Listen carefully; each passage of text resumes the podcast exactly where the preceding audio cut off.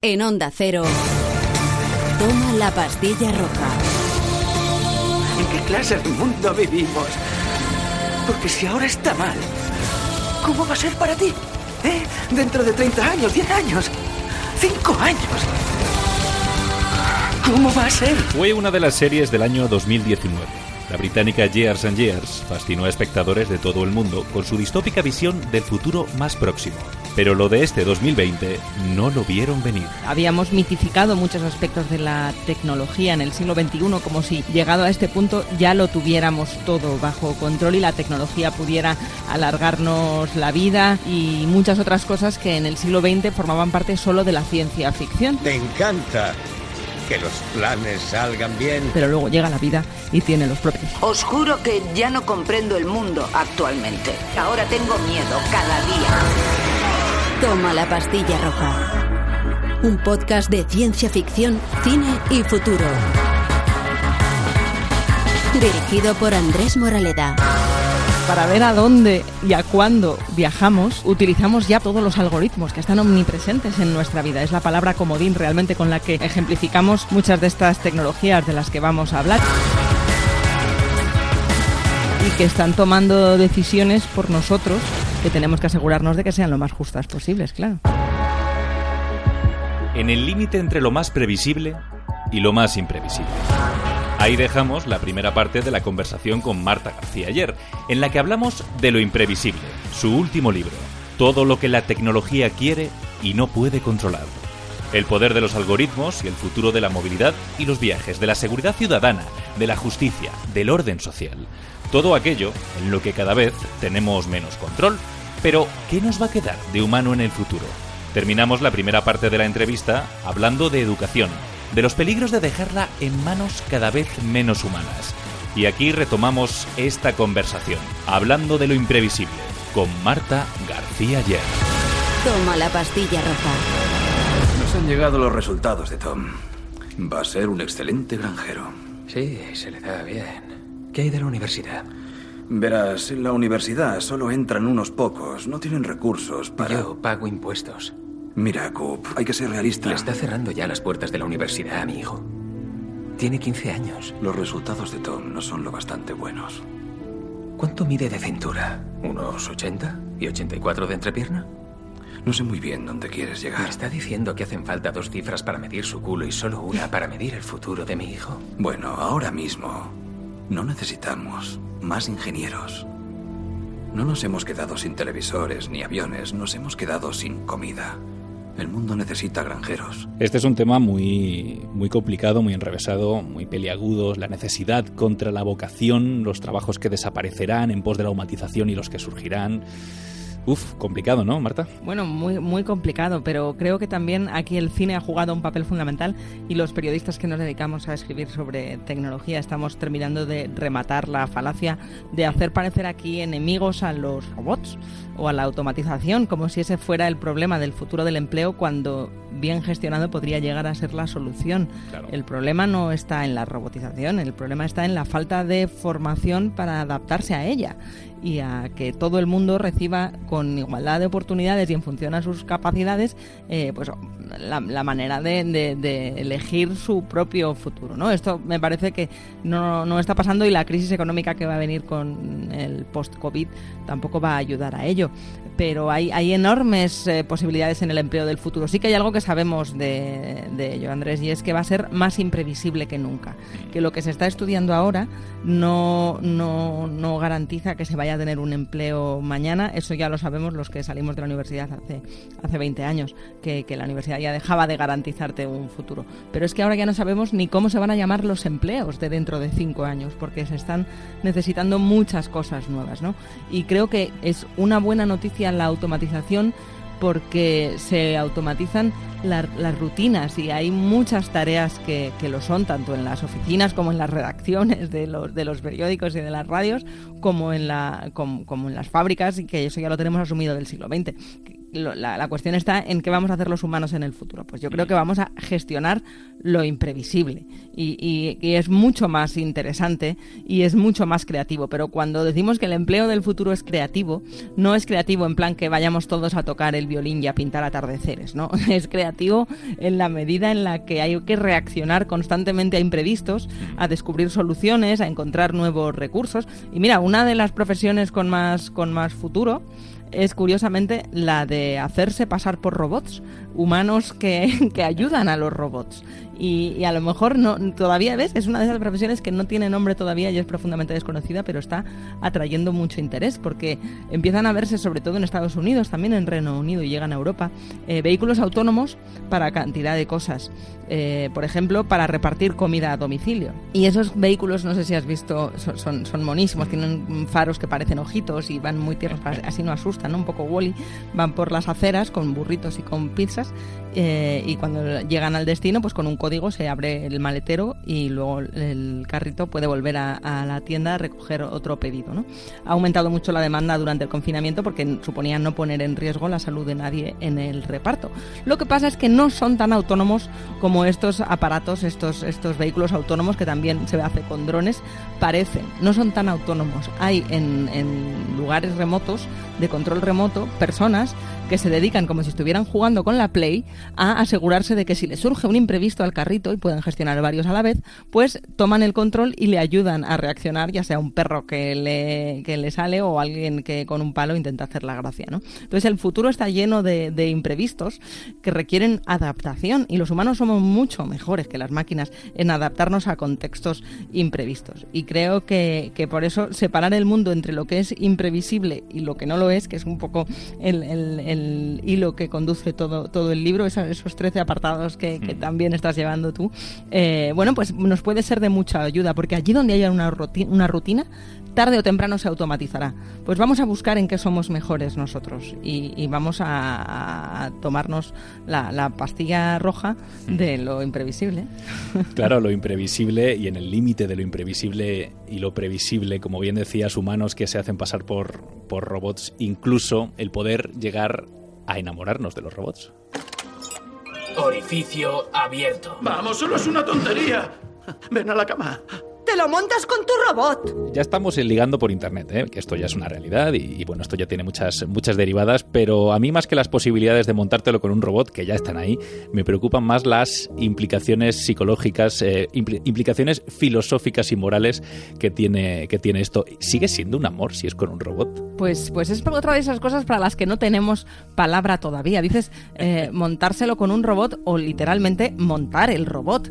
Ya hay robots, ya hay robots para, para eso a los que además ahora en el mercado de los, de los juguetes sexuales cada vez más desarrollados se, se dice que, los, venden ya con inteligencia artificial. A mí llamar inteligencia a lo que tienen estas, estas muñecas, normalmente son, son muñecas, pero también hay muñecos sofisticados porque puedan hablar o aprender un poco de la de lo que están, de, las interacciones con el, con, el usuario, porque creo que la palabra correcta aquí sería usuario, eh, pues, pues no es inteligencia, es procesamiento de datos, vamos a dejarlo así.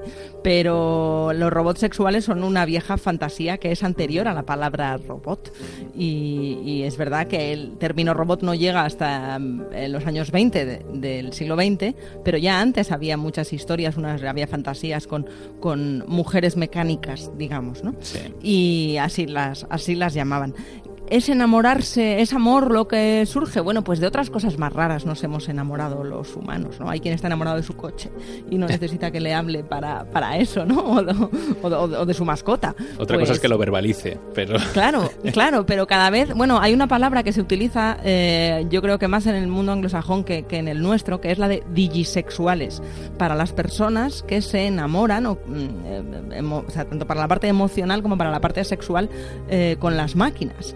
Y, cada vez hay más. Y yo cuento en el libro el caso del, señor, del chico japonés que se casó con su holograma, con un holograma del que estaba profundamente enamorado y la historia no acaba muy bien. Voy a hacer un pequeño spoiler. Oh. Porque este año el, el sistema operativo ha sido actualizado y la versión de su holograma ha desaparecido, no han renovado la licencia. Entonces es una manera de, nueva de enviudar, enviudar digitalmente. Su, su mujer ha desaparecido del sistema porque la empresa que la comercializaba ha, hecho un update y claro, esto le da una nueva dimensión a la obsolescencia. Claro, pero, pero esto también lo que hace es que equipara el, el amor robótico, en este caso el, el, amor de un holograma a, un holograma con lo imprevisible del amor real. Claro, tú también puedes perder a tu mujer y tienes que aprovechar el momento. A lo mejor, en cierta medida, esta no actualización... fecha de caducidad, claro, el hecho de que... No, no, pero fecha de caducidad que tú no la conozcas. Pues igual, claro, es lo menos... Pues me, enamoro, me enamoro de mi pareja y no sé cuánto tiempo voy a estar con ella porque se puede marchar. No sé cuánto tiempo voy a estar con mi holograma porque lo pueden actualizar o pueden no actualizarlo y desaparece.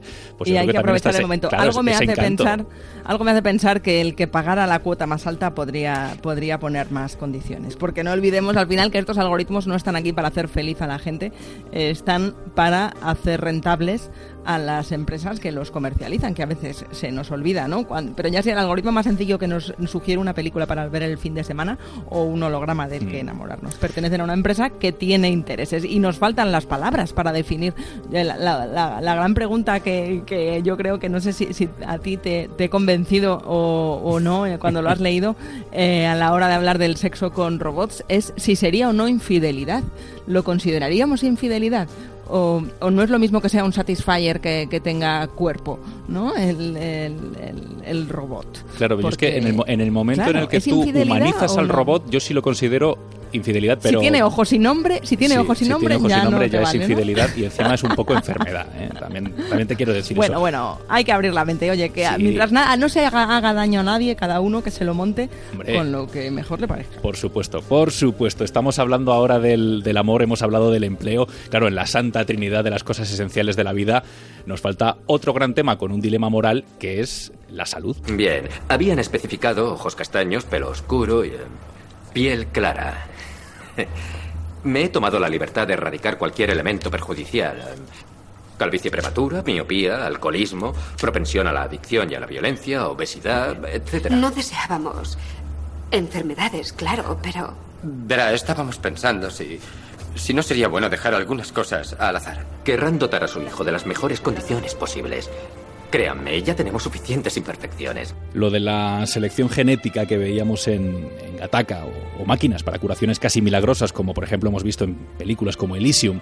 Claro, el que pueda pagar por una salud plena la podrá tener. Claro, eso también es un tanto inquietante y ahí entramos en un dilema moral bastante importante, ¿no? Desde luego que sí, pero fíjate que estábamos hablando del control de la longevidad y del control de los genes y de la posibilidad de erradicar las enfermedades cuando eh, la pandemia nos ha recordado lo vulnerables que todavía somos y la desigualdad brutal que hay entre quienes se pueden permitir o no un cierto tipo de, salud y, quien no puede, incluso unas condiciones de vida para la, propia cuarentena.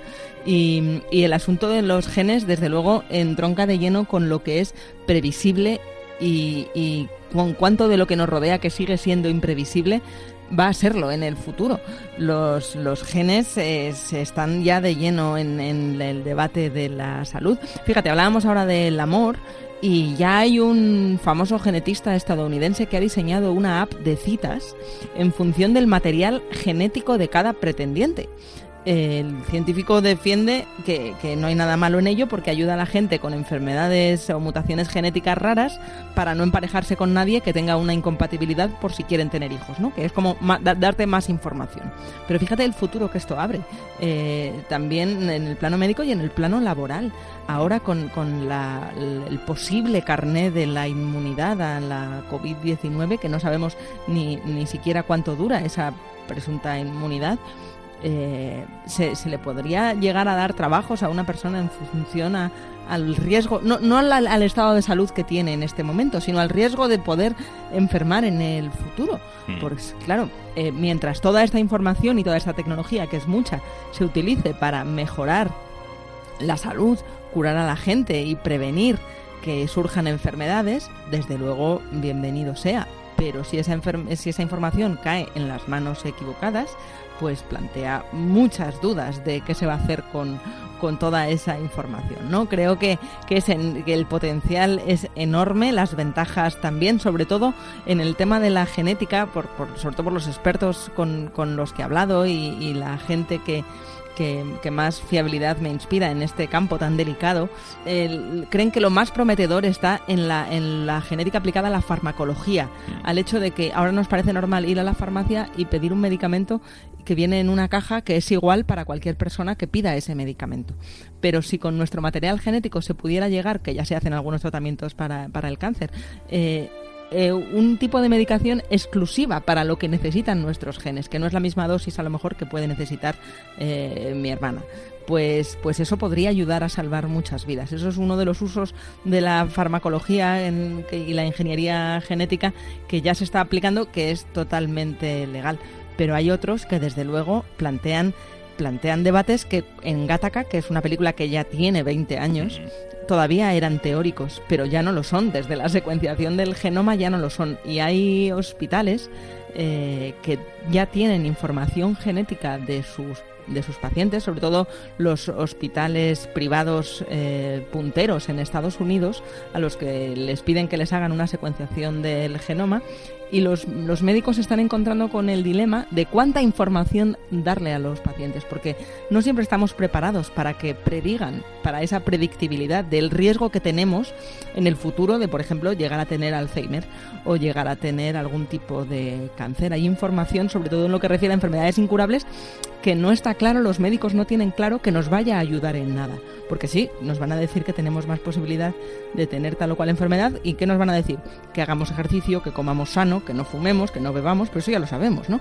Entonces, realmente es, es muy interesante hasta qué punto que nos digan que tenemos más probabilidades de que nos pase algo, nos ayuda a prevenirlo mm. o nos hace bajar la guardia. Fíjate, hay estudios que, que con esto del hilo de, la, de lo previsible y lo imprevisible, que, hicieron, analizaron la predisposición genética a desarrollar obesidad en, en, unos grupos de personas. Y aquellas personas que les dijeron que estaban predispuestas a desarrollar obesidad, luego pasó el tiempo. De perdidos el río. Claro, y había más obesos que entre aquellos con la misma predisposición genética a los que no les dijeron nada. Si ya sé que voy a acabar así, ¿para qué voy a estar haciendo ejercicio? Bajamos, entonces, eh, cuidado porque también, como decían en, en Spider-Man, un gran poder conlleva una gran responsabilidad y no estamos preparados para tener tanta información de nuestro futuro. Una cosa es que nos diga el GPS en los minutos que tardamos en llegar al trabajo y otra que nos digan las enfermedades que podemos llegar a desarrollar con setenta y pico años. Cuidado porque hay cosas que preferimos no saber. Al final acabamos en el mismo sitio que es en manos de quién cae eh, toda esta, toda esta información, ¿no? De que caiga en buenas manos o en malas manos y ya muy arriba en la escala de lo imprevisible y en muy malas manos la verdad. Oh, Rufus, creí que te habías marchado. No, no me he marchado. Pero si lo he visto con mis ojos. ¿A quién vas a creer, a mí o a tus ojos? Fake news, me, deepfakes, me parece que se llama. Claro, ¿cómo se controla esto? ¿Dónde está el límite? Porque esto ya es muy inquietante, está amenazando la propia democracia. Me, estaba encantando el montaje que tienes preparado, pero ya que tengamos a los hermanos Marx, ya me parece lo más. más. Faltaría Marx. bueno, efectivamente también aparecen los hermanos Marx en lo imprevisible porque la ficción nos ayuda mucho a entendernos a nosotros mismos y nos ayuda mucho a entendernos el, humor, el humor que, espero que luego tengamos tiempo de hablar de ello porque es un pilar fundamental de lo imprevisible. Pero, pero en la búsqueda de la verdad, eh, efectivamente los deepfake, como decimos, o los algoritmos de machine learning que se utilizan para, para manipular vídeos y audios que imiten a otra persona, otra voz, otra cara, eh, va a hacer que sea imposible diferenciar a simple vista entre lo que es real y lo que no. Y esta tecnología es verdad que ya lleva años entre nosotros, se inventó allá por 2014 y en el cine la hemos visto, desde para sustituir a actores que, han muerto durante el rodaje, a, ahora para, envejecer o rejuvenecer eh, a, algunos, algunos grandes actores eh, para, para facilitar la trama. Pero claro, también se puede utilizar esa tecnología para imitar la voz del presidente de un gobierno mm. y declarar una guerra eh, que, que, sea falsa, pero que durante los minutos que tarda en aclararse el malentendido ya sea demasiado tarde. Es una de las mayores amenazas geopolíticas de nuestro mm. tiempo, el no saber eh, lo, diferenciar lo que es verdad de lo que es mentira porque ya no nos podemos fiar de nuestros propios ojos, como decía el que parece Groucho Marx, que no es Groucho en mm. la película. Y, y, efectivamente, bueno, pues tendremos que empezar a convivir con este nivel de incertidumbre tan atroz que nos impide diferenciar lo verdadero de lo falso y cada vez es más complicado, pero el mejor antídoto a, a todo, a todo lo que puede pasarnos derivado de esto es ser conscientes de ello. Que, que, hay un caos de mentiras que circulan por la red y que hay tanta información falsa que, que, que, tienes que elegir muy bien de quién te fías. Que lo que es gratis en Internet no es la información, es la desinformación. Y, bueno, pues, pues, pues esto hay que tenerlo muy presente y creo que la credibilidad va a ser un pilar fundamental y, entre periodistas yo creo que cada vez lo vamos teniendo más claro, que, que el que todo haya sido gratis en Internet ha creado una confusión eh, haciendo como que la, la información de la que te fías no tenga valor, ¿no? Y, ojo, porque la credibilidad va a ser una, algo muy valorado en un momento en el que las mentiras cada vez sean más difíciles de, diferenciar y que los bulos están en un nivel escandaloso, las teorías de la conspiración también, y hay y, y, está profundamente relacionado con la epidemia de incertidumbre que vivimos. El hecho de que no sepamos imaginar cómo es el futuro, que no sepamos imaginar cómo es el mundo dentro, ya no de, 20 o 30 años, que es como se hacían antes las películas del futuro, es que ya no sabemos eh, cómo va a ser el mundo dentro de 5 años. Tanta incertidumbre hace que haya una mayor necesidad de certeza y entonces aparecen los gurús con las soluciones simples y los, y los populismos que todo lo prometen eh, arreglar. Está muy relacionado el nivel de incertidumbre con el auge de los populismos porque no hay nada que nos guste más a los humanos. Y esto los algoritmos lo saben porque los han entrenado para ello, no hay nada que nos guste más a los humanos que nos den la razón. Entonces, si el bulo confirma nuestro prejuicio, no, no, no, desconfiamos de él. Si dice lo contrario a lo que pensamos, entonces diremos, es un bulo. Pero si nos da la razón, Mm, a lo mejor mi, mi candidato miente, pero tiene razón, ¿no? Entonces da igual que mienta. Y el valor de, del consenso científico, por ejemplo, o el valor de, la, verdad, eh, está, está decayendo cuando ya no podemos diferenciar si existe o no, cuando claro que existe. Lo que pasa es que ahora no sabemos reconocerla, ¿no? Y la detección de la verdad, desde luego, yo creo que va a ser uno, junto con el de la privacidad que comentábamos antes, mm. de los grandes debates del siglo XXI. Es que la certidumbre abriga mucho y fuera de ella pues hace un poco de frío, uh, aunque sí, sí, sí, hace mucho frío, hace mucho frío. Pero yo sé que tú, tú te has abrigado muy bien y tú sí que tienes una certidumbre o por lo menos una creencia y una, una intención en, en el que el futuro sea, sea así. Y hablábamos antes de, del humor, ¿no? del humor y la estupidez. Quizás es lo que nos va a quedar a nosotros como, como lo imprevisible de lo humano. Sí, nos han enseñado la historia en el cole como una sucesión de grandes gestas de personas, eh, bueno, pues que, ganaron batallas y en realidad la historia muchas veces es la sucesión de gente de, gente incompetente o de personas estúpidas que tomaron decisiones equivocadas y, era bastante evidente que lo estaban haciendo, ¿no? Eh, pero no se nos cuenta la historia a lo largo de, partiendo de las estupideces que siempre están presentes en la historia de la humanidad. No siempre actuamos de manera racional los humanos y esto es algo fundamental a la hora de entender la era de los algoritmos y de la inteligencia artificial, porque a las máquinas les cuesta mucho entender por qué los humanos actuamos a veces como actuamos, cuando no somos racionales, cuando no seguimos los patrones preestablecidos. Y esto tiene mucho que ver con lo imprevisible, porque sí, las personas sabemos que hay otras personas que, son tontas y, lo hemos aprendido desde pequeñitos. Y ojo, porque esto es, está muy relacionado con el sentido común, que es otra de las fronteras que más les cuesta aprender a las máquinas y que los grandes expertos en inteligencia artificial nos advierten que no son capaces de, enseñárselo todavía. el, el aprendizaje más básico del mundo, de que los, los caballos no, los burros no vuelan. Y, claro, tienes que saber que un burro no vuela, y eso un niño lo sabe desde muy pequeñito, porque si no, cuando te cuenten un chiste de un burro que vuela, no vas a entender por qué es gracioso que un burro vuele, ¿no?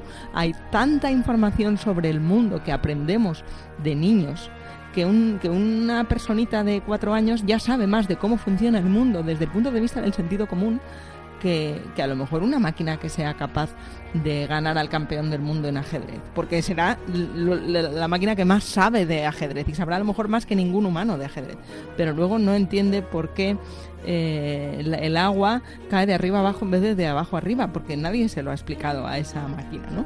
Y lo que llamamos inteligencia en los humanos es tremendamente complejo y hemos sido, creo, demasiado generosos al utilizar la misma palabra, inteligencia, para las cosas que son capaces de hacer las máquinas, que cada vez son cosas más increíbles, desde luego, pero no es una inteligencia compleja, es una inteligencia pues más simple, más dirigida, de una tarea o un tipo de tareas muy concreta, pero luego esa misma máquina que, que gana el ajedrez perdería a las damas con un niño de 8 años, ¿no? Mm. si no la han programado para ello.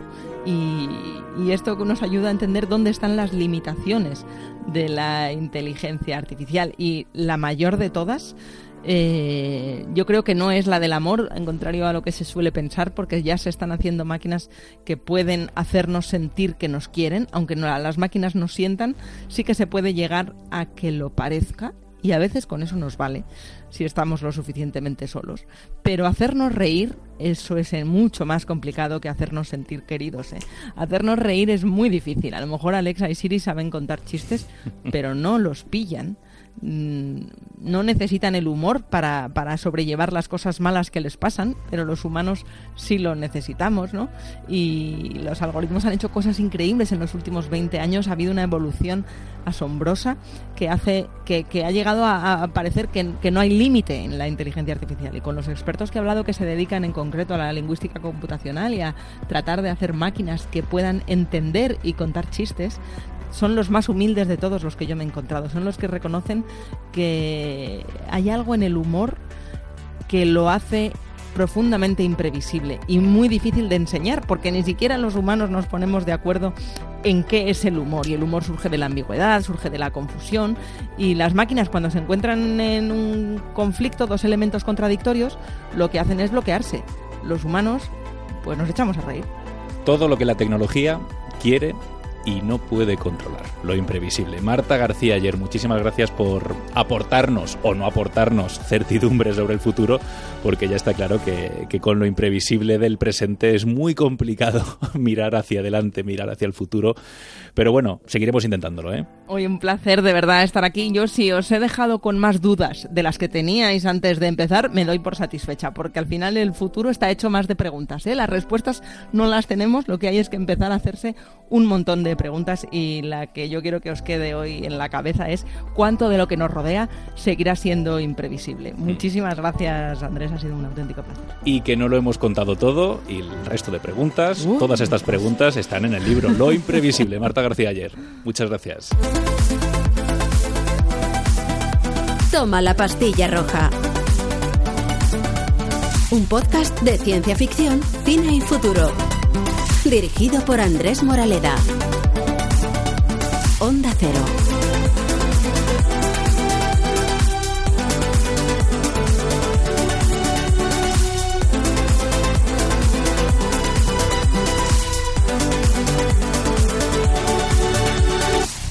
Esto es culpa vuestra. ¿El qué? Pues todo. ¿De quiénes? De todos vosotros. ¿A qué te refieres?